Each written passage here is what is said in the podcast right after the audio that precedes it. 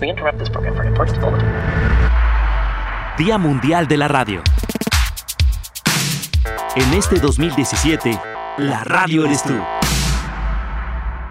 Eh, mi nombre es Pedro López y me gusta la radio porque pues tienen un contenido distinto al que salen en algunos otros medios, a veces es un poco más informado, sincero y a veces eh, no te distraes tanto con las con las imágenes que podrías ver en otros lados.